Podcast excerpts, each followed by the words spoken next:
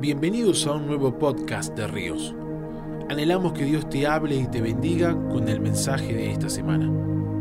Para más información visítanos en nuestras redes sociales Ríos, Centro de Entrenamiento. Hola, ¿cómo están? Es un privilegio ser parte de este devocional en el que vamos a abrir la palabra y poder acercarnos al plano original del Padre que Él siempre quiso de nosotros.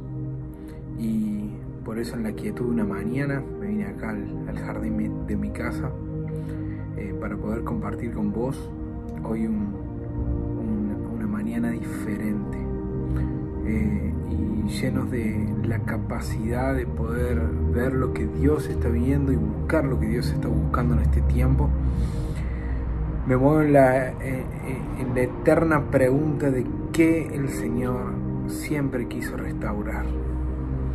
Me llevo al, Génesis, donde todo comienza con un río, naturaleza y al hombre plantado en medio del huerto. Y en Apocalipsis termina igual, termina de la misma manera. Un río que sale del trono de Dios y quiere, que quiere bañar con sanidad a todas las naciones. Así que simplemente te pido que podamos unirnos en oración y buscar en el Señor lo que Él tiene para nosotros hoy. Señor Jesús, danos un corazón limpio, danos una, una fuerza inconmovible para poder buscar los tesoros, lo que vos estás haciendo, lo que vos estás diciéndonos y poder a la vez concretar tu plan eterno en nosotros, Señor, que podamos responder a tu voz y a tu llamado. Querés estar con nosotros y disfrutar de nosotros. Y eso enciende nuestro corazón de una gran alegría el poder hacer nuestro corazón, según de Tesalonicenses lo dijo Pablo y fue tan de parte tuya. Señor, guía nuestros corazones a amar lo que tú amas y en el sufrimiento tener la perseverancia de Cristo. Hoy queremos perseverar en todo, todos nuestros sufrimientos para llegar a la estatura de Cristo llegar a amar lo que vos amás. Hoy son guiados nuestros corazones a separar esta mañana para poder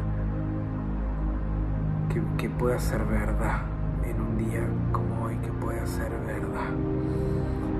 Así que hoy hacemos reset en nuestro espíritu para que sea tu misma presencia inundando nuestro corazón y dándonos de tu sabiduría, de tu luz, para poder alumbrar nuestro camino y saber de dónde venimos y hacia dónde vamos. En el nombre de Jesús.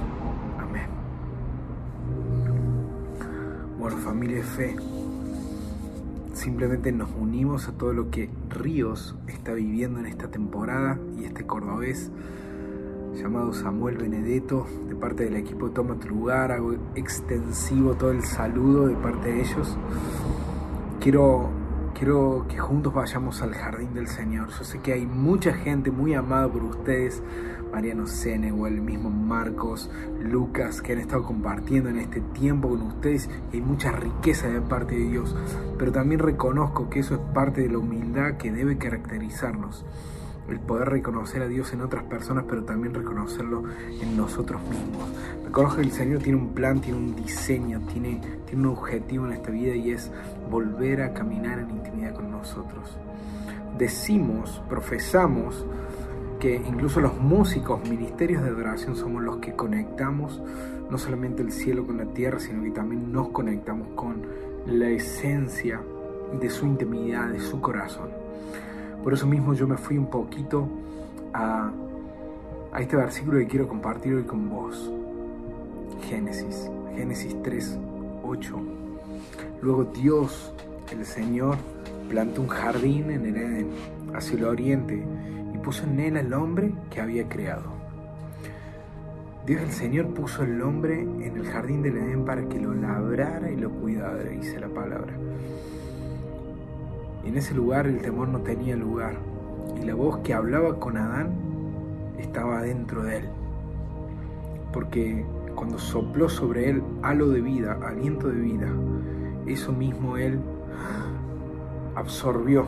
Entonces la palabra creadora estaba dentro de Adán. Es por eso que luego del pecado hubo un susto y el primer susto de la historia fue el susto de Adán cuando escuchó la voz de Dios fuera de él.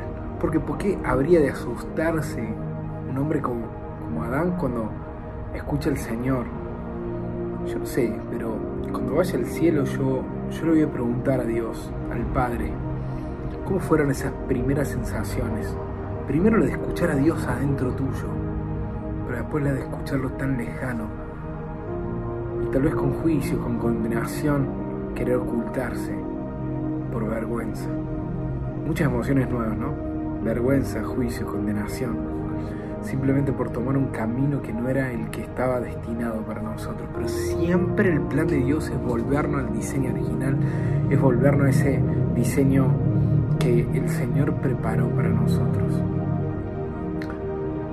Aquella tarde, a la hora que sopla la brisa, el hombre y la mujer oyeron que Dios andaba por el jardín.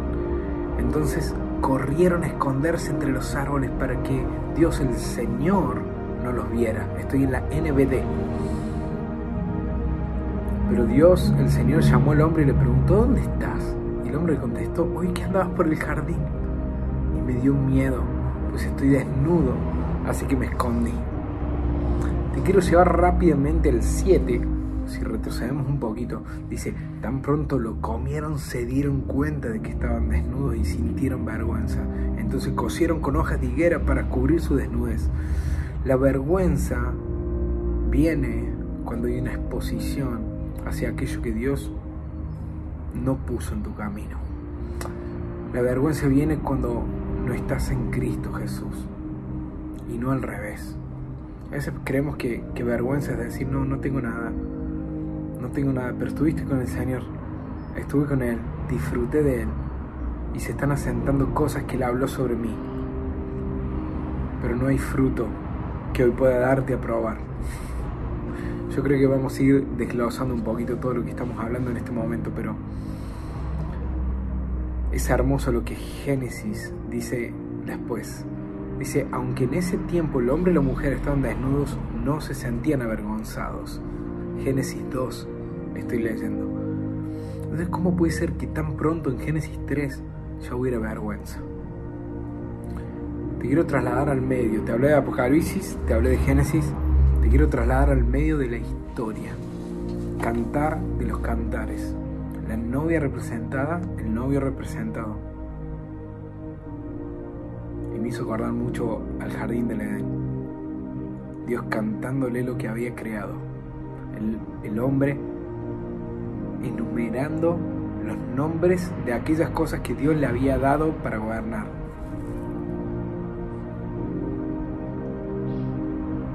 Y en Cantar de los Cantares se repite la historia. Dios quiere otra vez volver a esa relación, como en el Edén, en el que paseaban juntos, porque Dios estaba en el hombre. Dios estaba dentro nuestro. Cantar de los Cantares, vamos a leerlo en el 8.13, dice, Amada mía, tú que moras en los, en los huertos, qué hermoso que tus compañeros pueden escuchar tu voz. Deja que yo también la oiga. Y acá hay escondido algo tremendo. Y es que muchas veces nosotros estamos muy interesados por poder mostrarle al otro lo que sabemos hacer en él, incluso lo ministerial. Mira la canción que compuse, mira lo que sé hacer. O nos gusta demasiado que puedan decirnos qué precioso que somos como pastores, como líderes. Y está bueno, porque están reconociendo algo de Dios en nosotros. De hecho, Dios sabe que eso existe. Amada mía, tú que moras en los huertos, qué hermoso que tus compañeros puedan escuchar tu voz. Deja que yo también la oiga. Estar en su jardín escuchando su voz en nuestro interior. Ese es el objetivo del Padre. Por eso quiere nuevamente llevarnos a eso. Gálatas 2, 20 al 21. Dice, estoy crucificado con Cristo y ya no vivo yo, es Cristo quien vive en mí. Y esta vida que ahora tengo la vivo en la fe en el Hijo de Dios, quien me amó y se entregó por mí. No rechazo el amor de Dios. Si se obtuviera la justicia por guardar la ley, habría sido vana la muerte de Cristo. Y acá entra en escena ese que redime todas las cosas y ese que vuelve al diseño original. Nuestra identidad, Juan 6:38, a lo mejor te estoy bombardeando de palabra. Porque he bajado del cielo no para hacer mi voluntad, sino para hacer la voluntad de aquel que me envió. Estaban escritos la caída del hombre, pero también el plan y el diseño eterno de Dios. Quiero llevarte así, un, poquito a algo que se desarrolló en nosotros como familia de fe. Y es que o nos hacía mal saber que había honra en nosotros de parte de gente que decía, wow, toma tu lugar, lo que es, lo que imparte las naciones. O sabíamos reconocer que eso venía de parte de Dios. Dios nos está hablando mucho como familia de poder encendernos por dentro con un aceite que solo nosotros podemos hacer. Poder ser como de las diez vírgenes, como las cinco que no son insensatas, sino que son prudentes, haciendo en la intimidad nuestro aceite para poder arder. Y a partir de eso, que otros vean la luz que arde adentro nuestro. Talento y ministerio no tiene que ver con don y favor. El don y favor muestran a Dios, talento y ministerio deben ser una cosecha de lo que nosotros en la intimidad hemos cultivado. Cristo en nosotros es la esperanza de gloria. Dice Colosenses 1:27 porque quiso que su pueblo entendiera esta grandeza, grandiosa, perdón, y maravillosa verdad para que todas las naciones que antes no les había mostrado. El plan secreto es Cristo que vive en ustedes, que les dará la esperanza de disfrutar la gloria. Hay una gloria que se disfruta y esa gloria que se disfruta debe ser mostrada. Pero para que ese fuego se encienda, debemos entender que hay fuego en nuestro interior. Te quiero llevar brevemente a la última etapa del mensaje. ¿Qué está ardiendo en tu interior? ¿Te preguntaste por qué Pablo dice te ruego que avives el fuego del don de Dios que está en ti. ¿Te preguntaste alguna vez por qué Pablo diría estas cosas? Resulta que yo oraba en este tiempo porque eso pase. Y le decía, Señor, Señor, aviva tú el fuego que hay en mí. Y oraba mal este versículo. El Señor me explicó, me enseñó y me dejó ver qué mal que está orando. El aviva el fuego fue de hombre a hombre, que está en ti porque una intervención divina que puso ese fuego adentro. Te quiero preguntar, ¿hay algo por lo que ardas? Tal vez ardes de compasión por la gente necesitada, como es el caso de mi familia. Una familia pastoral, pero que quiere reivindicar como hijo a cada ser humano que se le cruza en el medio. Tal vez no, tal vez ardes en pasión por su presencia y te querés encerrar en tu cuarto hasta que Él venga. Tal vez querés mostrar en las calles que hay un camino y una verdad y una vida. Y ya sé, me encasillaste. Primero te dije a lo mejor un, maestro, un apóstol, un profeta y al último a lo mejor te mostré el carácter de un evangelista. Pero ya sea tu pasión, ¿dónde se enciende? Qué loco que sean cinco, ¿no? Las vírgenes. Hablo de las prudentes. Que sean cinco los ministerios que Efesios nos habla. Pero más que meternos en dones, ministerios y formas de iglesia, ¿Qué novia el Señor viene a encontrar? Lucas 8:16 dice, ninguno enciende la antorcha ninguno que enciende la antorcha la cubre con vasija o la pone debajo de la cama, más bien la pone en un candelero para los que entren vean la luz. Lucas 8:16. Pero me fui a jueces 6. ¿Y cuál es la victoria en medio de los enemigos? Te refresco un poquito la memoria. Gedeón, el miedoso, ese que tuvo que, con el vellón mojado y después el seco y tal, tuvo que probar a Dios a ver si e, e, era verdad que el Señor le quería usar para liberar a su pueblo. Gedeón fue la persona, la persona convocada por Dios para traer una victoria sin número. Achicó su ejército y lo podés leer, jueces 6, es hermoso. Pero Gedeón entendió lo que mucho tiempo después, en ese momento de la revelación, pero mucho tiempo después, Pablo iba a decir a los Corintios en 2 Corintios 4, 7, dice, este precioso tesoro lo guardemos en vasija de barro. Es así para que sea obvio que este glorioso poder viene de Dios y no de nosotros. Hay algo adentro tuyo que no viene de tu genética, no viene de tus padres, aunque pueda haber legado que venga de tus padres, aunque pueda haber un manto, una educación espiritual, hay algo que puso el Espíritu Santo y es un tesoro precioso y vos solamente sos la vasija de barro. La victoria de Gedeón tenía que ver con este secreto con este misterio. Fuego en tu interior. Y yo oro para que haya fuego en tu interior. Vamos a terminar orando, pero antes te quiero mostrar. Irían con trompetas en las manos, rodeando el enemigo debajo en el valle, numeroso. Nosotros 300 simplemente. Y la orden de Gedeón. Iban a decir, por Dios y por Gedeón. Iban a sonar sus trompetas eso habla un sonido cierto de la iglesia. Y llevar antorchas encendidas tapadas, mira lo que acabo de leer, tapadas con una vasija de barro.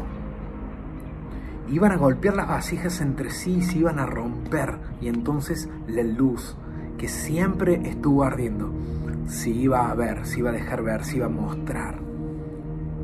Y esa fue la victoria increíble, que mientras estamos ardiendo por dentro, aunque nos rompamos por fuera, ese fuego va a hacer confundir a tus enemigos. Sean enemigos que estés luchando de presión, de confusión, de tu carácter. Tus enemigos son confundidos. Y de repente empiezas a arder e iluminar con gran fuerza. Déjame terminar así. Yo oro en el nombre de Jesús para que seas encendido de adentro hacia afuera, que pueda germinar el fruto correcto para luego con ese fruto a lo mejor ser machacado, roto, para que ese aceite pueda encender tu vida y otros puedan ver la luz de Cristo en ti. Ese es tu diseño, ese es tu sentido. Y a lo mejor muchas veces te has visto roto o has dicho, pero es que me están rompiendo a pedazos. Y hoy yo te vengo a afirmar, es necesario para que se vea lo que hay en tu interior, pero nunca dejes de arder. Nunca dejes de arder. Nunca dejes de arder. En el nombre de Jesús, yo te pido que hoy, como Efesios 1.18 dice, se abra tu mente para que puedas ver y puedas entender lo que Cristo está entregando a la iglesia en este tiempo, una iglesia entendida, una iglesia que se quebranta, que sabe humillarse, sabe doblarse y sabe decir, Señor, si vas a hacer algo en esta generación, úsame. Si vas a hacer algo en esta generación, Señor, aquí estoy para hacer tu voluntad. Yo oro en el nombre de Jesús, intercedo, porque todos ríos para que todo Uruguay sea conocido por el fervor que cosechan los frutos, pero que esos frutos van a ser molidos para que Cristo sea mostrado y sea encendido tu interior, sea encendido tu interior, para que la voz la volvamos a escuchar adentro, que nos dice, brillen afuera. En el nombre de Jesús, oro por una generación que está cautiva por tu amor Oro por una generación que está cautiva por mostrar a Cristo en esta generación. Y en el nombre de Jesús afirmo los pasos de tu iglesia en las naciones, en Uruguay. Afirmo tus pasos, pasos que te llevan a tu intimidad, a cerrar la puerta y a que Él se manifieste adentro tuyo y que crezca la pasión de aquello que te está encendiendo para que volvamos a ser su iglesia y a mostrar eso que decimos ser cristianos. Cristo sea en ti la esperanza de gloria para este nuevo tiempo. Dios te bendiga. Gracias por haber compartido este mensaje con nosotros. Para más información visítanos en nuestras redes sociales, Ríos, Centro de Entrenamiento.